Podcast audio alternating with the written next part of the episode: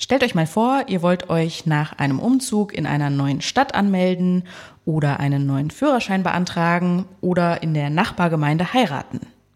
In Ländern wie Dänemark, Estland oder Finnland ist das dann meistens mit ein paar Klicks und einer digitalen Unterschrift erledigt. In Deutschland allerdings kann das alles sehr schnell sehr kompliziert werden. Wo hapert es bei der digitalen Verwaltung und wie kann es besser gehen? Darum geht es in dieser Folge. Ich bin Charlotte Thielmann. Hallo.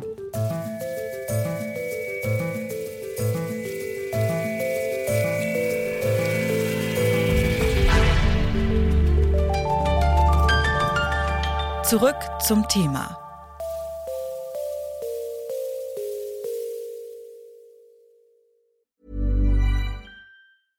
Bitte widmet eure Aufmerksamkeit unserem Werbepartner. Die Suche nach geeigneten Mitarbeitenden kann viel Zeit in Anspruch nehmen, muss sie aber nicht unbedingt, denn man kann sich helfen lassen. Zum Beispiel mit den Premium-Stellenanzeigen von Indeed, denn damit wird eure Stellenanzeige in der Suche sichtbarer und Bewerberinnen und Bewerber werden schneller auf euch aufmerksam.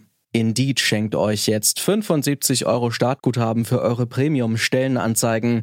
Klickt dazu auf den Link in den Show Notes. Es gelten die AGB. Die Digitalisierung der Verwaltung, das ist eine der größten politischen Baustellen in Deutschland. Es ist also kein Zufall, dass dieses Thema im neuen Sachbuch von Ulf Burmeier und Philipp Banse das längste Kapitel geworden ist. Baustellen der Nation heißt dieses Buch und ist im Ullstein Verlag erschienen. Die beiden Autoren, Ulf Burmeier und Philipp Banse, die hosten gemeinsam den Polit-Podcast Lage der Nation. Und die beiden haben sich auch selbst auf Recherchereise begeben in die Untiefen der deutschen Papierverwaltung. Ihr Fazit, die deutschen Behörden sind nach wie vor vor allem analog unterwegs und wir haben dann so ein bisschen zugespitzt in unserem Podcast dazu formuliert, der einzige Standard, der in Deutschland wirklich zählt, heißt DIN A4. Das sagt Ulf Burmeier, Jurist und Journalist. Mit ihm habe ich für diesen Podcast darüber gesprochen, wie Deutschland digitaler werden kann. Und er sagt, ein zentraler Baustein ist, dass die Politik verbindliche Standards für Verwaltungssoftware setzt. Das kennen wir alle so, keine Ahnung, im Bereich Textverarbeitung zum Beispiel. Da gibt es diesen einen Standard-Doc oder jetzt DocX seit ein paar Jahren. Und im Prinzip jede Software, mit der man Texte verarbeiten kann, kann mit Doc oder DocX umgehen. Ne? Genau diese Vorgaben fehlen im, im Bereich von Verwaltungssoftware. Theoretisch gibt es eine Stelle in Bremen, die solche Standards definiert, aber die definiert viel zu langsam, viel zu wenig und vor allem sind diese Standards nicht verbindlich. Und das ist eine der ganz großen ähm, Hürden, äh, dass die Verwaltung in Deutschland Deutschland digitaler wird, dass einfach viel zu viele Dateien nicht ausgetauscht werden können. Nun gibt es ja aber durchaus verschiedene politische Projekte, die eben die Digitalisierung in Deutschland voranbringen sollen und auch in der Vergangenheit schon sollten. Ähm, der Bund hat das ja nicht gar nicht auf dem Schirm. Es gibt ja das sogenannte Online-Zugangsgesetz oder kurz OZG mit dem eigentlich hehren Ziel, mehr Dienstleistungen digital, zentral auf einer Plattform eben zur Verfügung zu stellen. Und da schreiben Sie jetzt in Ihrem Buch, dieses Gesetz, das sorgt für eine Scheindigitalisierung. Warum ist das so? Ja, das ist ganz interessant. Auf den ersten Blick klingt das tatsächlich nicht schlecht, aber das Problem ist, dass das Gesetz vor allem Zeitdruck erzeugt hat. Also ganz schnell mussten irgendwelche Prozesse digitalisiert werden. In dieser Zeit war es aber offenbar nicht möglich, wirklich ernsthaft quasi in den Verwaltungen selber Prozesse zu digitalisieren. Das bedeutet eben, dass einfach um die Zeitvorgaben des OZG einzuhalten, ganz viele Verwaltungen einfach nur ein PDF ins Netz gestellt haben oder eine Eingabemaske. Aber kaum war dieses PDF ausgedruckt oder kaum war dieses dieses PDF abgeschickt oder die Eingabemaske abgeschickt, dann wurde auf Seiten der Verwaltung doch wieder Papier produziert und deswegen sagen wir, da werden hübsche Fassaden aufgebaut, ja, aber hinter diesen Fassaden ist die Verwaltung so analog wie eh und je und deswegen ist das OZG letztlich kein Schritt in die richtige Richtung. Ähm, trotzdem muss man sehen, dass der Bund ähm, durchaus jetzt an einigen Stellen doch, denke ich, die richtigen Schalter umgelegt hat. Der Bund muss eben zum einen Standards setzen, darüber sprachen wir schon, aber er muss vor allem auch so ein paar Basiskomponenten Komponenten bereitstellen, die im Grunde alle brauchen, die Verwaltungsleistung digitalisieren wollen. Eine ganz wichtige Basiskomponente ist zum Beispiel Identifikation. Ja, also bei praktisch jeder Verwaltungsleistung muss ich ja gegenüber der Verwaltung erstmal angeben, wer ich eigentlich bin. Die Behörde muss wissen, mit wem sie es da zu tun hat, wer einen Antrag stellt zum Beispiel.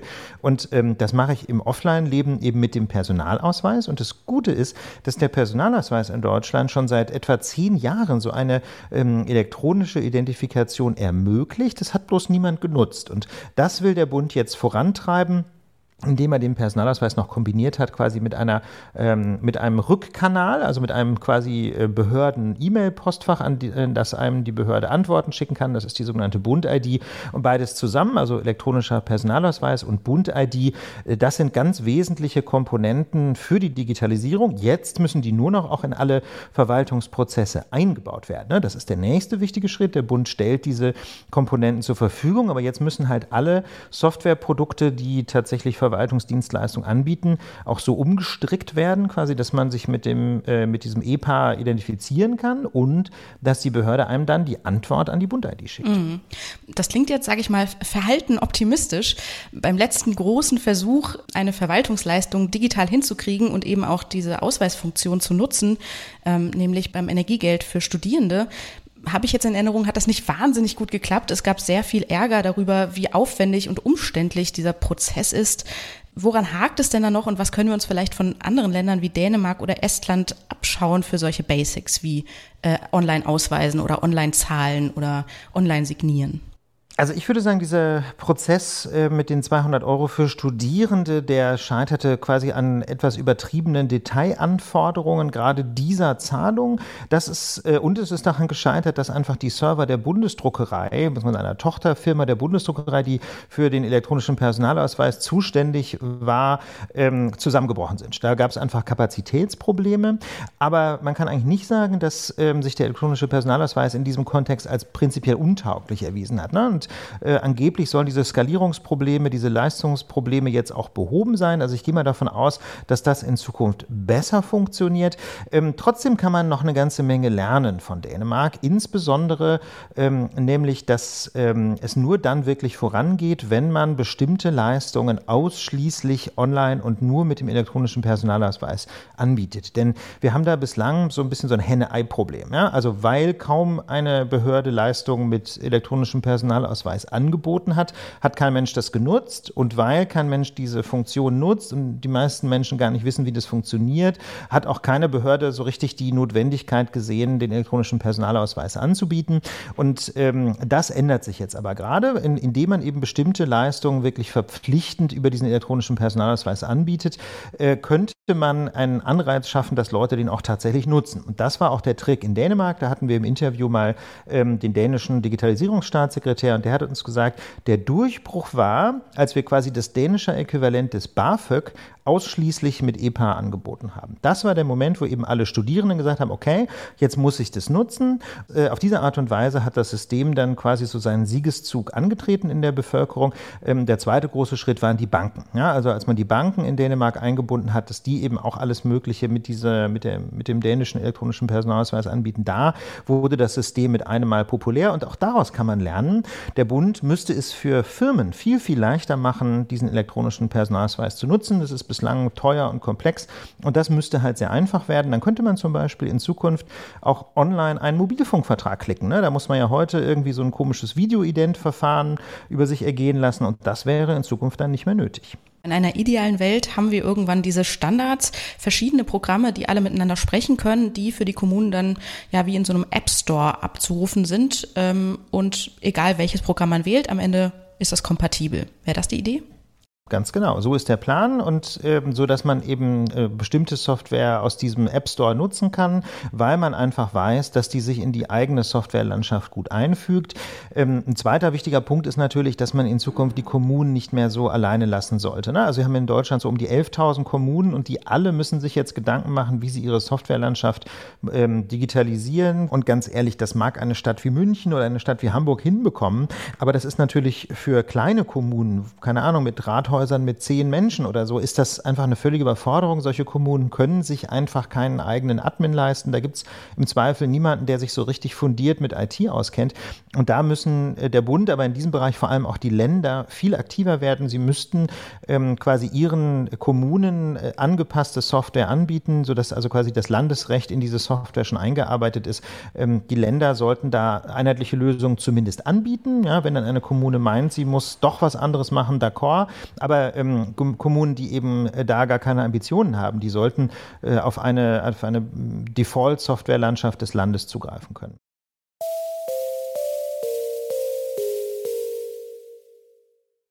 Bund und Länder sollten den Kommunen bei der Digitalisierung stärker unter die Arme greifen, sagt Ulf Burmeier. Damit sich eben nicht jede Kommune selbst überlegen muss, welchen Zahlungsdienst oder welche Software sie verwendet, braucht es außerdem bundesweit einheitliche und verbindliche Standards und die wichtigsten IT-Bausteine sollte der Bund selbst zur Verfügung stellen. Wenn das alles klappt, dann, wer weiß, können wir vielleicht auch irgendwann ganz bequem vom Sofa aus und ganz ohne Papier den Wohnsitz ummelden oder einen neuen Führerschein beantragen. Das war's für uns für heute. In der Redaktion für diese Folge waren Stefan Ziegert, Mareike Zank und Alea Rentmeister dabei. Die Produktion hat Toni Mese übernommen und mein Name ist Charlotte Thielmann. Macht's gut und bis bald. Zurück zum Thema vom Podcast Radio Detektor FM.